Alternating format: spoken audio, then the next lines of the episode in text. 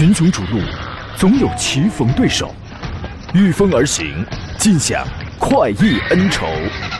享受人车合一的至臻境界，你首先需要选对最合适的宝马良驹。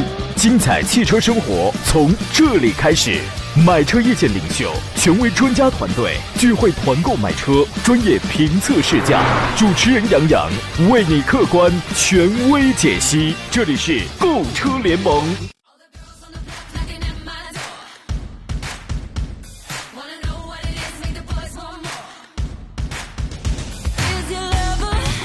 来，诸位，二月六号，礼拜四的上午时分呢，山东强龙广播的专业买车节目《购车联盟》再度为您开拔启航。我是杨洋，在济南问候全山东的汽车朋友。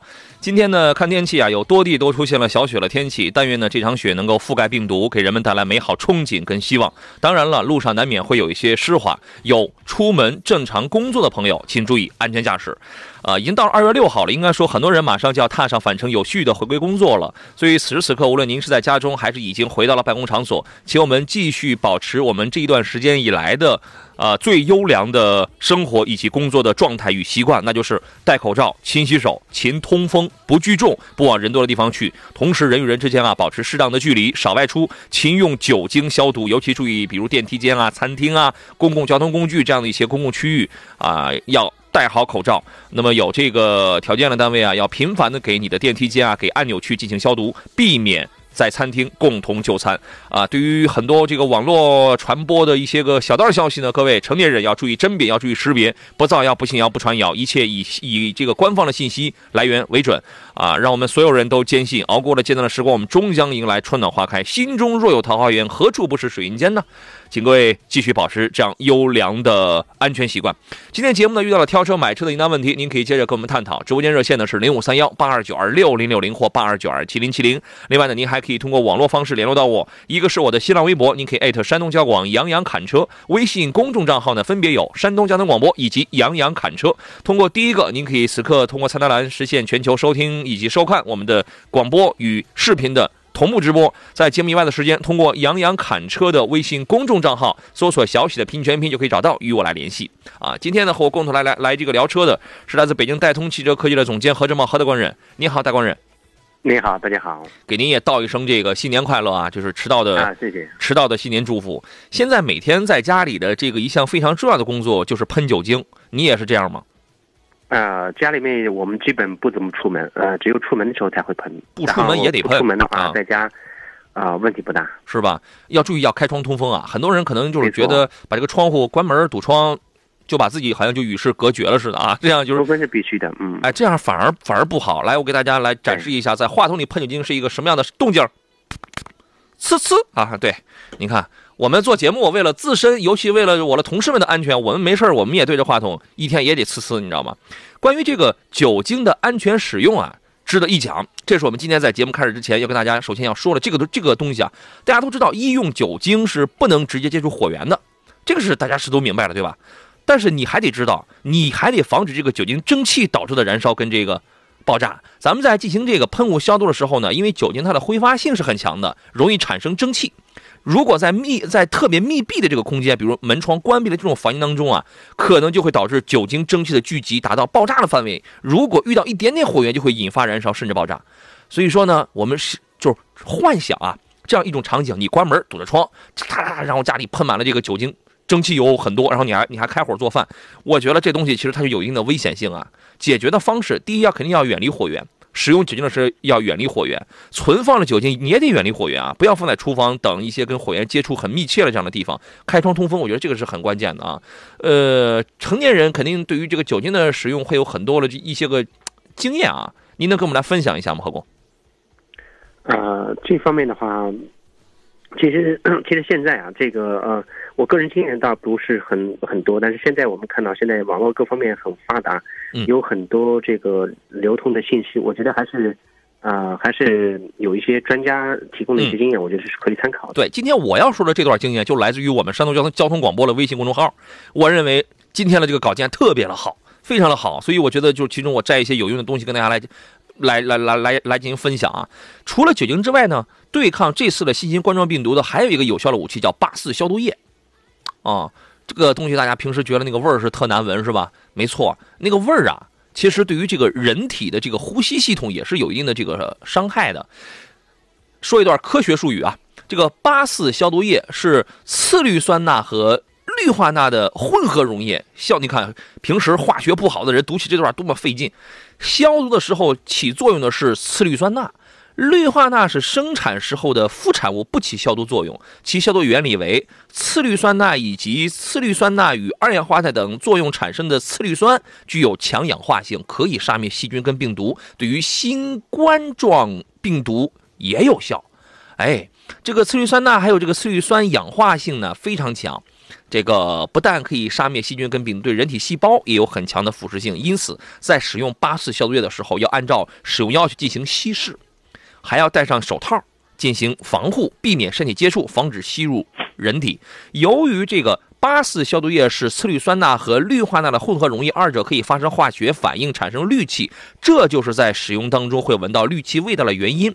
它具有很强的毒性，对呼吸道具有较轻的伤害，过量吸入会导致中毒死亡。在正常情况下，使用八四消毒液产生的氯气量不大，在敞开体系下是安全的，但是在密闭空间则可能由于氯气聚集而产生中毒的。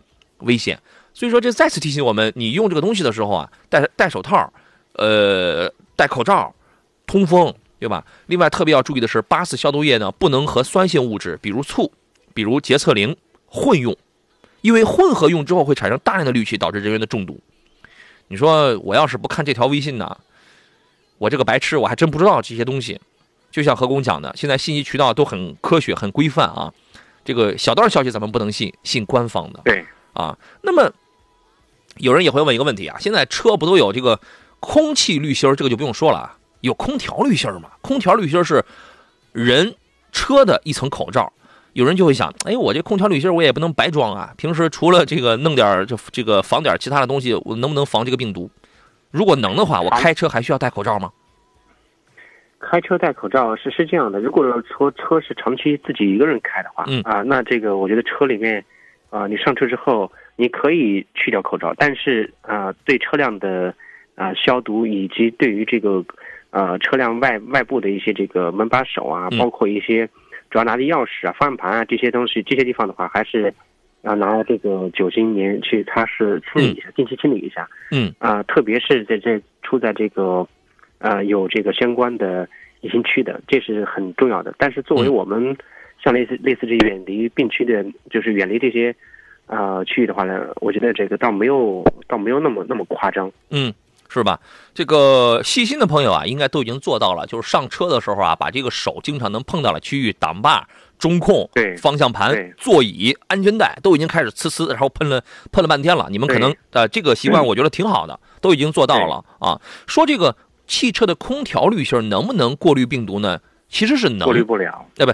呃，前提是取决于你的这个滤芯用的是什么样的过滤效果，啊，多多少少还还是可以的，是吧？嗯，空调滤芯的话，它是，呃，控制主要是它有两种方式，一种是内循环和外循环。嗯，呃，一般都得经过这个空调滤芯，它是过滤外部外部的空气。嗯，如果你选择外循环的时候，它从外部吸入空气之后，首先要通过空调滤芯。嗯，空调滤芯的话有两种，一种是普通的，第二种是，呃，能够达到这个 PM 二点五级别的。嗯。啊，还有活性炭的这几个类型的，啊，当然这个空调滤芯呢，它的这个过滤效果的话，应该也还是可以的，嗯，但不至于空气当中，我们不信谣不传谣，空气当中的话，啊，不至于哈，嗯，这个根据调查发现，如果是面对面的正常交流的话啊，每分钟大概会产生五百粒左右的飞沫，最细的飞沫直径大概在零点七四到二点一二微米之间，也就是说。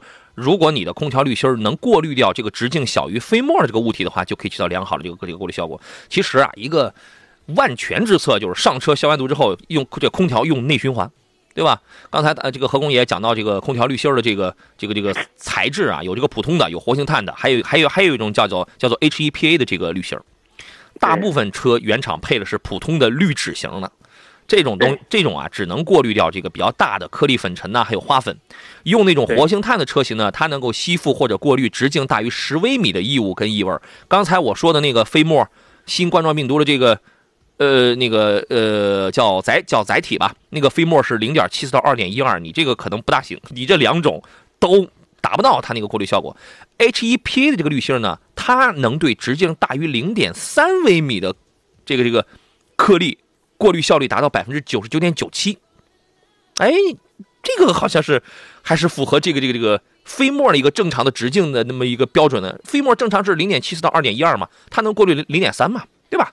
这个当然是级别是越高越好，有条件或者细心的朋友可以去试一下这个。当然话说回来，开车我觉得老老实实戴个口罩啊，因为你的车也不一定配这个东西。就算配这个东配这个东西，我们养成这种习惯，尤其和我刚才给了一个先决条件，叫如果这个车只是你一个人开的话，这一条其实还是蛮关键的，蛮关键的，对吧？用好内循环，然后这个好好的这个戴好口罩啊。呃，记者男孩说，北云呃，北京密云水库弄潮儿何大官人，在疫情面前也我也无法到达水库了，只能宅在家里看看雪景了。希望疫情尽快结束，我们大家早日出门去耍一耍啊！对，是的，每人可能现在心目当中都在想，啊，这些这个春节期间没有走完的亲戚啊，没有拜访完的师师长啊，是吧？耐住性子，过完节我们在安全、欢乐、祥和的前提下，这些咱们都有时间。好了，进广告，马上回来。众志成城，抗击疫情。这个片花给我们提了很多的一些细节，很多的醒啊！各位不能光听着觉得挺挺挺美的啊，挺乐呵的，呃，也得照着做啊。我们回到节目当中，呃，先从昨天节目的最后有一个遗留问题，我承诺了，我是今天节目我们回答问题，先从这个问题开始啊，来看大家挑车买车这些问题。昨天节目呢，最后有人也留他留了一个事儿，我没有时间说了。他问的是十万左右啊，可以买到什么样的新能源车型？那么我们理解的是，你大概是补贴完之后啊，在这个价位区间，就是挑选一些主流的，而且续航里程在这个价位的续航里程基本都会超过三百，啊，都会超过三百。对，呃，有极个别比较出色了，能达到接近四百或者四百左右这么一个样子啊。呃，您您觉得有什么样的车型是值得您来推荐的？啊，确实现在这个新能源车型还是比较扎堆的，尤其在这个呃过去的二零一九年，我们看到有很多车企呃在这个领域发力，然后轻盛的新能源车型还是很多，十万左右的话补贴之后，嗯，因为能够拿到补贴的话呢，说明它的续航里程已经是肯定在三百往上了，然后三百两百五以上了。三百的这种，呃，你要续航里程不不够的话，它是没有补贴的了，嗯，是的，啊而且那种车都已经被退了。对，首先我觉得还是呃，从品牌上去讲的话，因为在这个价位你会买到很多的造车新新势力，因为比如说呃电咖，大家有听过这个牌子吗？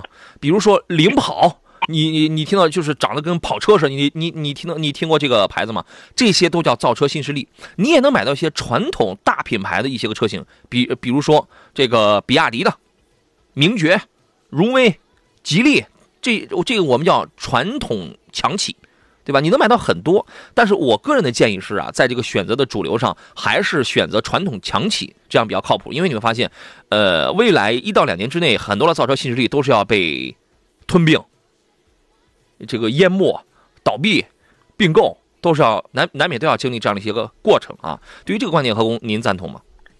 啊、特别是这个在呃我是大牌的车企，然后直接垂直直落中国市场之后之后的话，尤其新车上市之后的这个价格政策一出来，嗯，呃，是惊讶的，我觉得应该是这个这个这个呃这些个新造车新势力，然后给他们带来的冲击是最大的。然后接下来我们当我们看到呃传统的汽车大呃汽汽车品牌，就是传统的这些汽车企业的话，呃全面开始发力这个新能源车市之后，那新一轮的绞杀，新一轮的那个战场才真正的战争才真正的打响。所以说，嗯刚才你提到的那些品牌，我估计在未来甚至过不了这个二零二零。呃，还有半句没说完，就是可能是见不到了。对，可能是见不到了。啊，确实，我们担心的就是这样。对于消费者而言，你掏钱，你买了一台车子，你以后你在路上一看，就你一个人开，是吧？呃，传统强企当中，我们呃，就你就你这个价位，我们我们说点具体的啊，呃，比如吉利帝豪的 GSE GS 的那个电动版啊，它是前置一台永磁同步电机加一个三元锂电池，它的续航呃就是最大的，我我们就说官方标准最大续航能跑四百五。因为什么呢？瘦死骆驼比马大，我们就按照官方 NEDC 的这种情况下来讲，它就算有衰有衰减的话，那底子也厚啊，它底子也厚，对吧？这个这你记住，这个是四百五，四百四百五十公里啊。比亚比亚迪有一个元 EV，这个小型的这个小 SUV 啊，这个它也是永磁同步跟这个三元锂电池，技术都是可靠的，它能跑最大续航能跑四百一。名爵我刚才说了，那个 ZS 燃油版的那个纯电动版 EZS，这个空间呃不算特别大，它能跑三百三啊。然后还有那个什么，我去年我开过一台那个国国机智骏，这是一个大家可能觉得牌子比较陌生，但是它是一个国企啊。这个其实实力还是它是呃它是工业部，它是工业部这个这个这个这个背书的。然后呢，它那个 GX 五这个车大家可以去看一下，那个有一个 GC 幺、GC 二，那个都太小了。GX 五呢，这个官方续航大概能跑三百三，三百三左右。这个车就是空间大，然后配配置高一些。呃，我觉得选这些主流了就 OK 了。我们刚才也有也有朋友也这个发微信啊，然后说的是比亚迪秦几何 A 产 CS 幺五应该是这个不错的，CS 幺五这个要便宜了。几何 A 的价格其实补贴完之后，我觉得应该要略贵一点吧。这个这个这个要贵了，要超十万不少了。比亚迪秦，秦应该也是在十几万吧？秦现在补贴完的在多少？它是有几个版本，然后看它选的车型，应该差不多。哎，但是几何 A 真的是一台非常不错的车啊。对，几何这这款车型，嗯，整体来讲还是很棒的。对，这个几何 A 那个官方标记能能跑五百呢。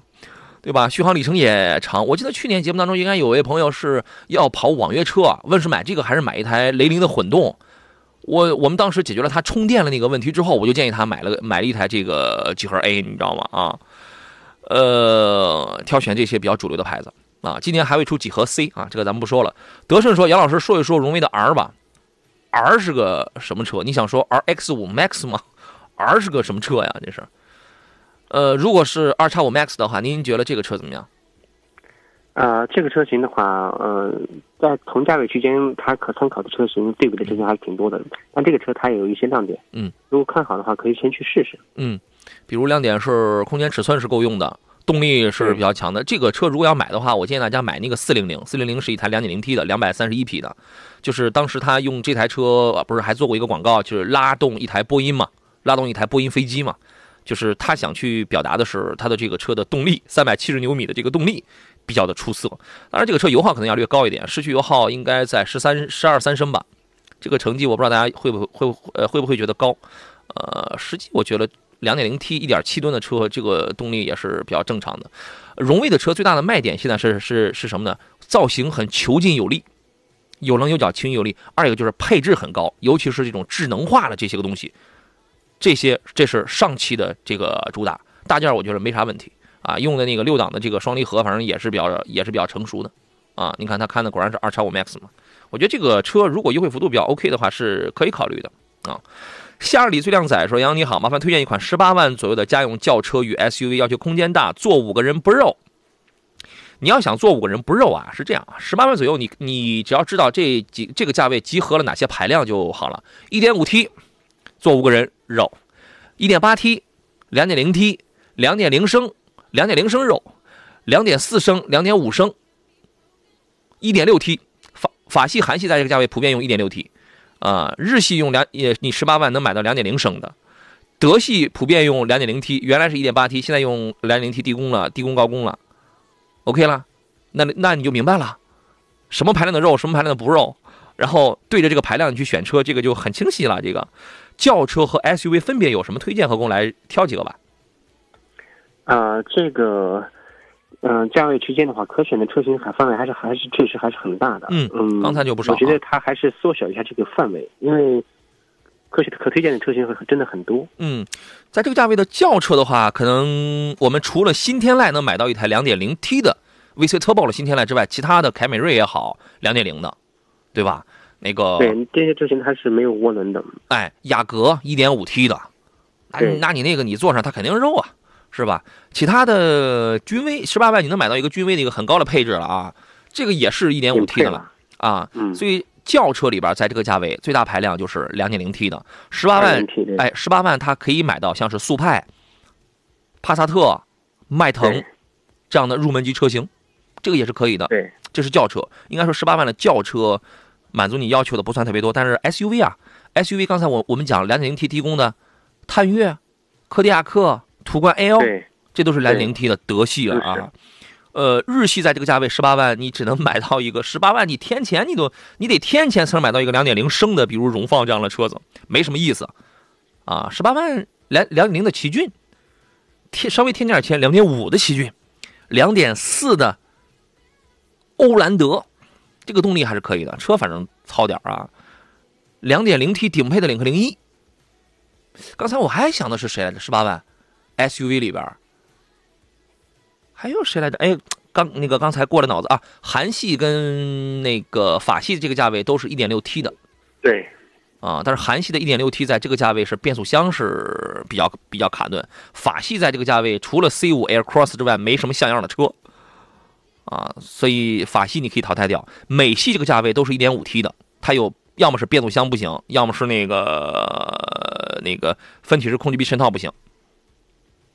我这样说你应该是能听明白了是吧？你看你就奔着这些你去选就好了。逐念说迈锐宝两点零 T，迈锐宝现在啊你它根本没有必要花十八万买。我是这样认为的，何工，您来分析一下这个车迈锐宝，如果要买的话，您觉得花多少钱以内比较合适？呃，迈锐宝我们看到目前它这个车型，呃，主销车型可能呃价格低一点，还是一点五 T 的，但是一点五 T 的车型我实际试驾过，呃，它开起来的话并没有想象当中的那么肉，啊，但是中后程的话爆发力，呃，就车的动力表现还是确实要略差一点，这就体现出来一点五 T，呃的一个这个。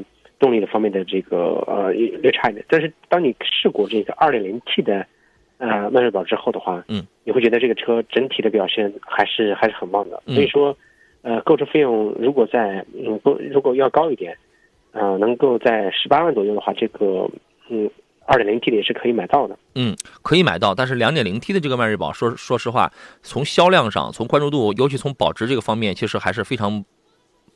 不怎么理想，对对吧？还是非常不理想，不是不是太大。对，就是总觉得你是花了个大钱，但是这个事儿就是没挠在最痒的地方上，没解渴啊。其实男孩说，十八万可以买到四驱高配的两点零 T 的名爵 HS 或者领克零三加。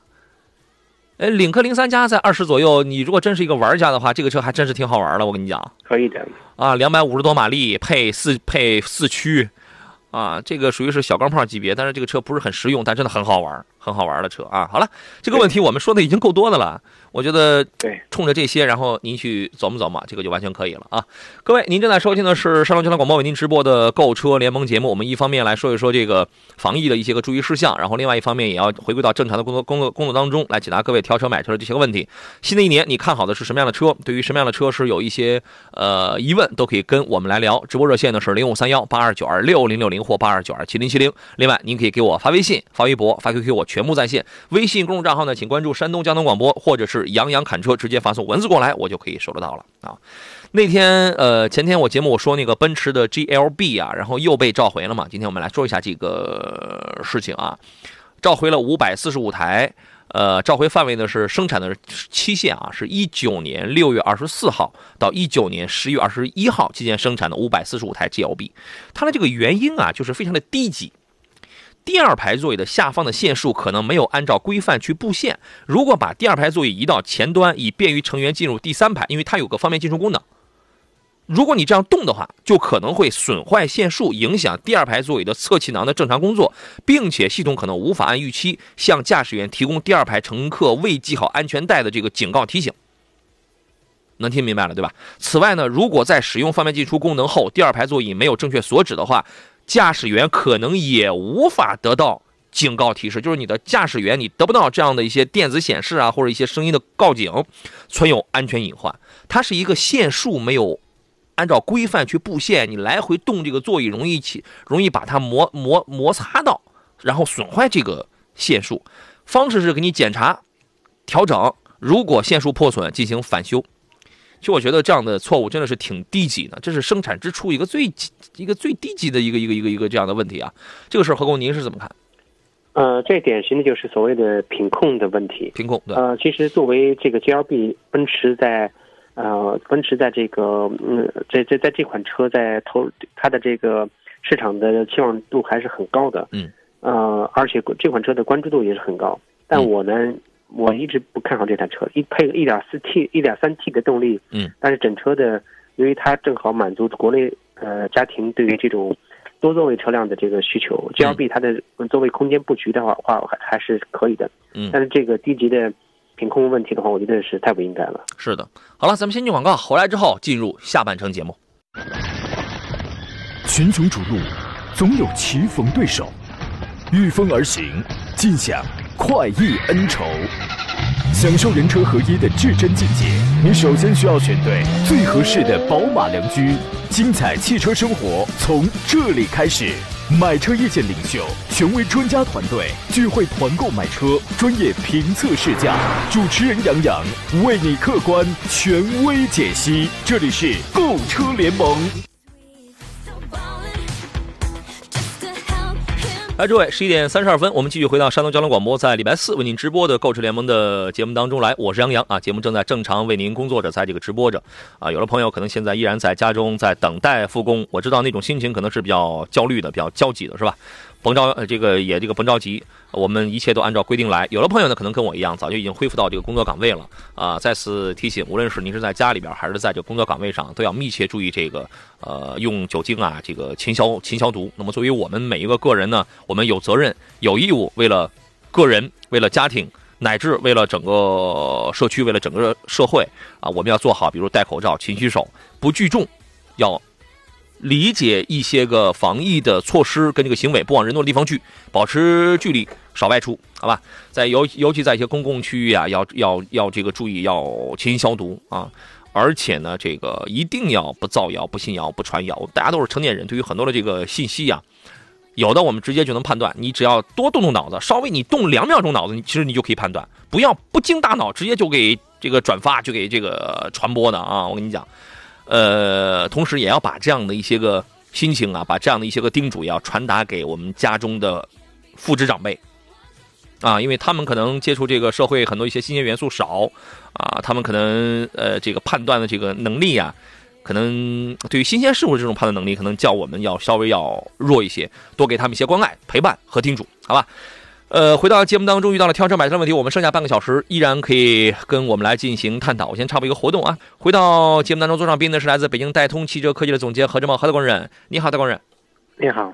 刚才有人呃，男孩不是推荐了那个 HS 嘛？然后他说他感觉名爵六啊动力很好，但是总是感觉上汽名爵欠我们一台 2.0T 旗舰版的三厢轿车。它的旗舰的三厢轿车就是 MG 六，对吧？2.0T 天籁和 2.0T 领克零三加总是缺个对手啊。对它。上风就是 1.5T 的那个排量嘛啊，呃，看大家的这些个问题啊，就是琥珀酸奶问的，请问杨老师，我的高尔夫七代啊，隔音棉召回以后呢，天一冷就感觉仪表盘缝隙漏风，出质保一年了，还给弄吗？你这个意思是还给弄，就是说这个四 S 店啊，这个怎么着是还给你这个弥补啊，这个还是怎么着？何工你怎么看这个问题？呃，像类似这种问题的话，可能够呛了，因为你出质保一年时间，啊，这个问题我建议还是去这个检修一下。仪表台漏风，从前面的隔音棉、防火墙这个位置，或者是从车体的密封位置，啊，或者是应该是车门的密封这块的问题，问题可能会大一点。你可能感觉是从仪表台的，仪表台上你没有这个进风口啊。嗯嗯。呃，关键从这个法理上去讲啊，出质保一年了，这种东西其实它就是不是很好弄，除非你以前弄过，除非你以前因为相似的问题你弄过，同时，对，哎，你那个那个那个时间，就是或者我们去证明，哎，刚好就是因为它这个召回的原因的这个问题所导致了你现在的这个问题，同时你保留了当时的你在第一次维修的这个事儿的时候的一些个凭证、一些一些记录，不然的话呀。凭猜测说是因因为隔音棉的问题导致它这个漏风。第二，出质保一年了，这个从法理角度上其实是比较难的，好吧？这个岁月说，请问专家，欧蓝德怎么样？家庭使用选两驱还是选这个四驱啊？呃，我我不知道你具体看的是两驱的哪一个配置啊？呃，如果你选一个最低配的两驱跟一个低配的四驱的话，那这个价格起码还得差两万多呢，是吧？还得差两到三万之间吧？我不知道你选的是哪个配置，如果差价不是很大的话，欧蓝德这样的车一步到位你就买个四驱得了，我是这样认为的，啊，省得你以后万一你觉得不够用，身边肯定又会有很多人他会告诉你，我就你就市区开啊，就两驱就行，用不着这个四驱。你知道这种话是你我十年前就有就有人在说，传着传着传着有有有的人现在还在说，他是他他是不经过脑子的，他是条件反射的，一有人问这样的问题，他就会直接。它的它的知识体系是没有更新的，或者说它没有站在你的角度上去考虑值不值，以及你的使用的场景的，顺嘴就说，顺嘴就说，他是这样的，他他没有恶意啊，他就是 习惯了。但是你结合你你结合场景，以及我从一个很市侩的这种角度，我来分析的话，如果如果差不大的话，我直接我买个四驱我到位，这个多好啊，对吧？动力弱点就弱点，油耗略高点就略高点，关键我关键时刻我一年到头，有的时候我能用得上，我是这样认为的。还是那句话，我不知道你看了哪个配置，差价有这个多少，值不值？根据你的预算，根据你的这个需要来进行挑选啊。呃，当然，欧蓝德这个车也是有一些缺点的，是吧，何工？呃，主要是太老了，这个车型的话，技术比较老一些。你指望它能够给你带来很多新鲜的东西，是不太可能的。对，各种技术都是相对来讲比较老。嗯。呃，如果看好的话，是可以考虑的。嗯，确实要老一点了啊。这个随风去远方说，邹城哪里可以上高速啊？是这样啊，现在全省的高速都是可以走的，只不过呢，呃，可能根据不同的地方，呃，不同的城市周边，它应该是这个有的高速站点它是关了，但是总有开的，所以说呢，你需要了解一下你要通过的、你要上的这个口它开还是不开啊？上节目之前，我我我问过我们四零零的这个值班人员。啊，通过我们这边的客服，包括我们山东交通广播微信公众号上的一些个发的一些个官方的信息，你是可以知道哪些道路的哪些口是关的，哪些口是开着的。你去查找一下这个历史消息啊。不见不散说十七万十啊十七万两点四升欧蓝德四驱五座啊，这是这是四驱的价格，但我不知道我说的是我不知道他那个两驱他选的是十四万的、十五万的还是十六万的。啊，小 W 说：“你好，我问一下，探岳三三零两驱豪华版跟途观 L 三三零自动两驱舒适版两个车哪个性价比比较高？我觉得性价比高的是探岳，因为探岳便宜啊，对，便宜啊。什么叫性价比啊？性能就是总总体综合性的一些个实惠的性能跟这个价格之间的比值啊，这个叫性价比。那越便宜越好，性价比上讲是探岳比较的比较的好一点啊。这个。” Sorry，通德堂说：“主持人好，VV 五、名爵 HS、博越 Pro 动力我都选一点五的，一点五 T 的对吧？从油耗跟舒适性上怎么来选？嗯，这仨车你也怎么看？他关注他关心的是油耗跟舒适性。这这三款车来讲的话，在动力系动力参数上来讲，它啊相差不是特别大。你要追求油耗的话，其实啊主要看你的这个行驶路况和驾驶习惯。嗯。啊，这三台车的话，我建议啊，你还先是还是分别去试，先去试试看吧。呃，动力差别不会特别大，油耗方面呢，工信根据工信部之前的测的是博越 Pro 会略高一点，每公里每百公里啊，怎么还每公里？因为博越 Pro 当时工信部给它测的是市区油耗是九点几升，实际开的话，这个车大概是在十升多。那个那两个车呢，工信部给他们测的，我记得应该是八点几升，八点八左右，也是接近九升。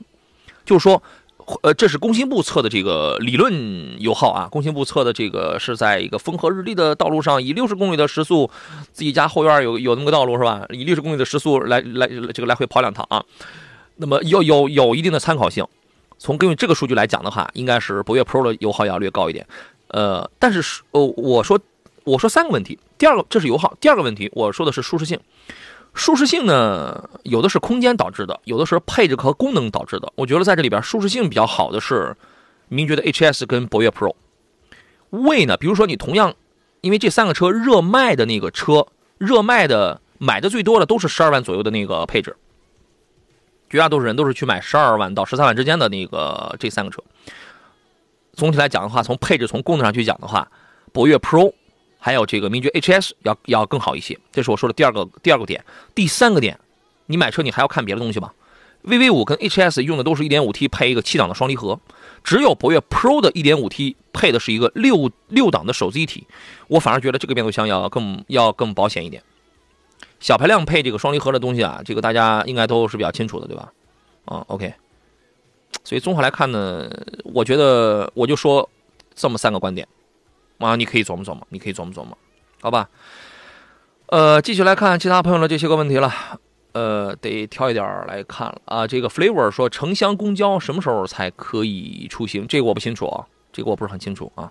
遇见你说在吗？奥迪 A 六，你想问奥迪 A 六什么？奥迪 A 六现在是一台性价比比较高的车子，而且哎，二零二零年 A 四要改款，A 六有消息吗？A 六是不是也有？A 四的小改款已经已经是那个二零二零款的已经上来了，然后啊，今年还有一款呃 A 六的话呢，它在二零二零下半年会有一个小改款，其实、哦呃改款的幅度并不大，呃已经看到相关的这个资料了。我记得今年应该是有一个 A 六的有一个改款啊。那你觉得对于现现款的 A 六这个现款的 A 六呢？呃，就是还在卖的这一代 A 六，其实现在的价格呢已经又弹回来了，不像春节前了，又弹回来了。呃，这个不像元旦前，那个时候挺便宜了。然后呢，我昨天节目当中我也说了，为了防止有人没听见呢，我再次重申一下，我昨天节目上当中有一个观点，买车呢，今年三月份疫情过后的三月份，应该会是一个很好的机会。啊，这个很多的优惠政策，在这个时候，你看他们这些开店的，他们都憋疯了，他们这个厂商他们都憋疯了。别看他们天天在在朋友圈里又是搞什么网上测试啊，又是搞什么网网上看车，没没有用，形不成购买，没有用，只是在刷存在，他们都憋疯了。所以说，在这个三月份这一开闸，还不拼了命的卖啊，对吧？所以想买车的朋友，这个时候你可以看一看，然后呢，你也可以要求他们签保价协议。四月份有，如果各个地方有车展的话，如果他们能签保价协议的话，OK 啊，那你就提前买啊，你不要等四月份再去扎堆的时候啊。四月份扎那个扎堆人多了，那情况那又不一定这个怎么样了，对吧？现款的这个 A 六呢，现在买，我觉得等到三月份价格再跌一点的话，我觉得还是可以的啊。你觉得有必要等等新款吗？啊、没必要啊。这个呃新的就是，呃，预计改款的话，它也是一个小幅度改动。嗯。呃，现款的 A 六 C 八这个平台，它至少是得四，至少四年以后才能大改款。啊。啊，所以说刚上市时间不久，这才这才一年，呃，一九年的话呢，这整体的，呃，销量才起来，你指望它很快再换掉，那不太可能。大外观大体不会、不会大变的。呃，科技感确实增强很多啊。对对。对吧？科技感确实是增强了很多，但是价格它肯定它不会像现款这么的实惠啊。等等，对，实际驾驶想买体验三月出各方面的话也是很好的。A 六 OK，、呃，咱们待会儿说。众志成城，抗击疫情。那这个时候继续给大家用这样比较凝练的片花的这个方式给大家来这个提一下醒啊。呃，我们回到今天最后一段的这个节目当中，刚才有关于这个现款的 A 六，何工还有观点没有说尽是吧？呃，现款 A 六的话，呃，其实，在三月份买，我觉得是一个很好的机会。在去在年初，在这个元旦之元旦，就是十一二十一月十一二月份，嗯包括元旦左右的话，我们身我身边的几个朋友都买到了这个 A 六，而且，嗯，呃，这个价格优惠幅度还是很还是很好的，性价比确实挺高的。这就是说，在元旦之前，当时有一段时间这个优惠的力度还是蛮大的。很大但是，哎，但是元旦之后呢，它这个价格它又缩水了。比如说，我们拿那个四五 四五有一款车是卖是标价是四十五万，对吧？当时曾经有一度一阵儿它卖过三十八万，卖过四十九万，呃，这个三十八、三十九、四十万左右。然后呢，在元旦之后呢，价格又谈到了四十二、四十三万，啊，就是说在这个优惠政策方面它是收缩了啊。然后你等等三月份吧，等等三月份去买一个现款，我觉得这个还是 OK 的啊。呃，最后一个时间，我们来说说几个近期的这个召回的情况啊。呃，说一下这个广飞客吧。广飞客刚刚召回了这个指南者跟这个自由侠。呃，从二月三号开始召回了装配 1.3T 发动机的2019款的指南者跟自由侠，两万六千三百八十二台。啊，这个它是由于启动机内部的利斯开关防水性能不够，特定工况下可能会发生启动机利斯开关进水，然后腐蚀，就会导致这个呃启动启动机的这个功能故障，车辆你就没法启动了。说这种特动这种特定工况应当是一个什么样的特定工况呢？是下雨天，还是我涉完了水之后？所以这个就是都有可能啊。因为一般买这样的车的朋友，你还不得上外边偶尔去撒个欢一下是吧？还有极端情况下，它就不只是启动不了，可能会导致启动机内部短路或者线束过热，增加发动机舱起火的这个风险。所以说这个问题啊，你不一定能遇得上。但是谁家还不遭点雨啊？这个还不涉点水啊？你一旦遇得上，要是遇到这样的极端情况下，真挺危险的。如果说你一旦发现你的车辆存有无法启动的情况，很有可能你这个车还真跟电瓶什么没什么关系，可能是因为这个先天的弊病。马上联系你的这个经销商，这个呃，最近有很多的这个车出毛病啊，出毛病之后呢，我觉得在疫情过后吧，疫情过后马上联系你的这个经销商吧。其实我其实我其实我觉得这个问题还是挺还是挺重要的，还是挺大的。何工，您觉得呢？呃，这是一个启动机的零部件啊质量的问题。呃，当然那个刚才提到是涉水问题啊，包括下雨天的问题，还有呢就是常有一些车友他们习惯于。去用水去冲洗发动机舱，嗯嗯啊，那这种情况的话也是有这样的风险。所以说，呃，在召回范围内的车辆的话，一旦出现这种启动不好的问题，那么等到疫情结束之后，按照安排尽快去更换。嗯啊，其实我们平时呃经常遇到的一个车辆问题，呃，很多时候修是修不好的，实际它是先天设计的一些缺陷的问题。对，呃，也是存在的。对，而且有一些修不好的东西呢，其实作为四 S 店啊，他们心里比谁都明白，你知道吗？对。啊，因为同一个问题不一定说每天来这个店里边人有多少啊，每一个阶段在一个特在一个特定的阶段里来这个店，陆陆陆陆续续的人有很多，来的人多了，反映都是同样的问题，然后呢，他们就内部悄悄的消化，我官方可能也不明确召回，然后呢，我四我我四 S 店可能也揣着明白装糊涂，我明明知道我给你换一个，我给你换个件吧，可能是这个原因，可能那原因，他明明知道换了东西，他并不解决这样的问题，但但是但是没办法。官方没有说明确召回的这种情这种情况下，他就可能没有给四 S 店一定的权限，尤其是没有给四 S 店一定的补助。那这种这种情况下，那四 S 店他得选择最对他最有利的这种方式，对吧？所以说这种事儿其实是很讨厌的。东南汽车呢召回了是 E 五和凌仕，说实话，这两个车呢已经好多年已经没有人买了啊。这个从生产日期也能看出来，召回一八年十月二十九号到一九年八月二十号期间生产的一八年款的 E 五，E 五是一台轿车啊，A 五。东南 A 五的 E 五啊，三千八百七十台，还有一个呢是凌仕，凌仕这个车啊更老了，这都是二手车了，一四一四年六月到一五年五月期间生产的这个九十七台。呃，插一句话，东南啊，东南汽车呢，其实现在已经极度边缘化，即便现在还存活的 D D 叉三其实也很一般，存活的曾经活的最好的是 D 叉七。即便是这台车呢，现在你你原先你买了你就买了吧，但是现在如果还没有买车的朋友哈。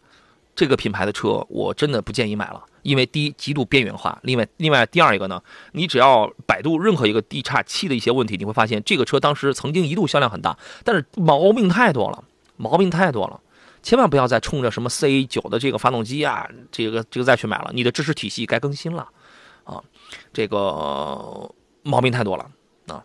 那么它召回了这个车的原因是什么呢？部分塑料油塑料油箱油泵处向上膨胀，以检视盖板。下凹变形，造成油箱回油管跟检视盖板的这个间隙比较的小，极端情况下，回油管的这个接头跟检视板会干涉，导致油管脱出，燃油泄漏，存有安全隐患。嗯，这是个大问题啊！油管都这个脱出了，这事何工您怎么看？万一这遇点明火，这不要命了吗？呃，是的，我们看到很多车辆，它在于对于这个汽汽油的燃油管的话呢，它是从这个汽车底部，呃，通过这个油箱油泵泵油之后的话呢，通过油箱底部顺着这个车体，呃，然后往进入到这个发动机舱来的。但是在中间的话，它不是一根整管，在中间的话，它有的车辆它会外接一个这个，呃，机油汽油滤清器，啊，然后在滤清器的前后。啊，包括这个车的这个油进油管进入到这个车体呃发动机舱的时候，它也有一个管接头，而且很多时候这根管是这个呃塑料管，呃管接口是这种一次性的这呃是这种卡子式的，嗯啊我们有这种专用的油管卡子，一塞前后一拉，这个油管就能直接拉开了，啊但这个布局的话呢，一定是相当的这个呃有余量的，如果涉及到油管干涉的话。长时间冲，呃，就是这深拉这根管的话，一旦脱落，那经过泵油的高压液汽油的话喷射出来，那将是很大的存在很大的风险。是的，这个风险还是还是蛮大的。虽然是两个对，就即便这样，然后你假设是回油管，如果也要出现这个问问题，也是有风险的。只要是燃油泄漏，肯定是有风险的。对，虽然是两个很老的车，这既然有这样的召回，这说明是有人肯定是遇上了。出现过这样的问题的，对，肯定是有人已经遇上了这样的情况了，还是应当注意的啊。呃，尤尤尤其这样开老车的朋友，好吧啊。呃 s e s Love，然后说我比较关注车市，所以挺多问题想咨询跟交流的，别嫌烦，不烦。你知道，一年一年一年一年到头，我们会接受很多的问题，有的问题都是已经说过很多回了，这个一点不烦，真的啊。说，请问新款的 Q 五跟索纳塔值得期待吗？旋钮换挡有没有什么值得注意的这个事项啊？呃，这倒没什么，反正行进当中的换挡，这个都是不提倡的，对吧？这个这个这个这个这个，你开传统自动挡的车，反正。就是也尽量也别这样，就在高速的情况下，就是就是这样换挡。呃，新车呢，我觉得还是值得期待的，因为呃，第十代的这个索纳塔和新款的这个 Q 五，这都是同平台的这个车子。呃，颜值呢，我觉得那个第十代索纳塔这个颜这个长得特别像一个鲶鱼，你知道吗？啊，因为因因为那个官方说它的这个设计理念叫做叫做 sensors sensors，呃，叫什么 sportiness 啊。Sensor Sportiness，它是它是这么一个设计理念，因为它借出了它那个借鉴了它原来有一个概念车的那种鲶鱼式的这种这种中网，发现嘴很大很鲶鱼，舱盖它是往它是它是往下走的，你想一想，它像不像个鲶鱼啊？K 五我觉得设计的还好看一点吧，还挺那个的。这个呃，或者我换一个啊，就是第十代索纳塔腰线，包括侧面四十五度正前方四十五度，你去看的时候，舱盖下压像极了阿斯顿马丁。你觉得好？你肯定有人会觉得它这个很好看啊，提升还是还是蛮大的。排量上好像在国外有还有两点五升的跟一点六 T 的，哎，一点一点五 T 啊，一点五 T 和一点六 T 啊。当然国外的排量，但是进入到中国国内之后，我觉得它应该会是两点零 T，一点六 T，一点六 T，对它它可能会是这样的一个东西啊。你觉得这两个车还是其实还是值得期待的，对吧？呃，目前来讲呢，我们看到这个呃，就是现代起亚。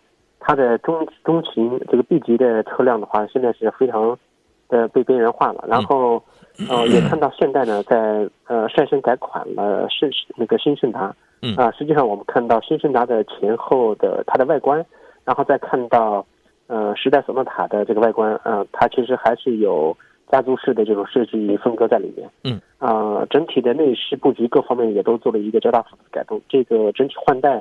我想它可能也是寄对这款车型也是寄予厚望吧。嗯嗯嗯。啊，希望它能够有一些这个不错的体验吧。对，其实从颜值上去讲的话，第十代索纳塔会比新款的 Q 五要更漂亮。它有一点轿跑的风格，就是这种下压式的这种轿跑。呃，把它这次设计风格上把这个前悬，从照片上你能明显看出来，它把前悬给这个缩短了，轴距加长，向下倾斜，车顶溜背，压低车身。OK 啊。关于他问的第二个问题啊，呃，是旋钮换挡有没有什么值得注意的事项啊？这个问题您怎么回答呢？呃，旋钮换挡这并不是一个新鲜事物，早先我们在这个呃类似捷豹、路虎的车上的话，都能看到这种呃旋旋钮换挡，包括后期的福特的车上，嗯啊都是，呃旋钮换挡呢，它呃三四万的都有旋钮换挡是吧？包括国内的一些车辆都有旋钮换挡了。对，三四万的车现在都有旋钮换挡。对，你说这个这个有没有什么注意事项啊？在这个使用当中，这个没有特别的注意注意事项，它就是一个电子的呃旋钮换挡机机构，然后很简单，然后原理上的话，呃就是它一个线控方式，然后没有什么特别的这个注意事项，正常用就可以。对你这个啊，你就。正常用啊，你不要就是这个，你原来开什么自动挡就避免怎么样操作对发动机、对对对对这个变速箱产生一些冲击。你现在你用旋钮换挡的时候，它也这样用。原来呢，我记得刚有电子手刹的时候，有很多人当时就是提问啊，说特别担心什么副驾驶误碰啊、小孩误碰啊。现在来看，我觉得你们是不是又又得掀起新的一波这个旋钮误误碰啊？其实这样的情况都是一些很很极端的，因为它是是在实际当中，你比如说你旋有旋到的。D 档，你要在你想旋入挂入这个倒档之后，车辆没停没停稳的话，它是转不进去的。对。另外的话呢，它还有一个这个，呃，有些车有 S 模式，嗯，你得按下旋钮，让这然后再旋转，或者是它就就是一个 D 档，然后你的车辆的进运动模式，包括雪地模式什么的，它有另外的一个另外的按钮。所以说这都无关紧要，没有什么特别的，呃，特别的高深之处。对，正常使用就可以了啊。呃，十一点五十八分，我们今天节目差不多到这儿也要结束了。感谢何工来这个做客，也祝您健康平安，再见啊！呃，再次提醒我们所有的在家中的朋友，我们今天节目一开始我们说了那段就是酒精。如何来消毒，如何来使用，应当注意什么防护？八四消毒液应当怎么用？不能跟什么东西一起用？用的时候怎么样去戴手套？怎么样去这个保持空气流通？怎么样去这个防护？我觉得这些都是挺有帮助的。如果您是后期才打开收音机，前边没听的话啊，欢迎您通过网络的方式来回听一下我们今天节目的这个前半段，希望对各位能够有所帮助啊。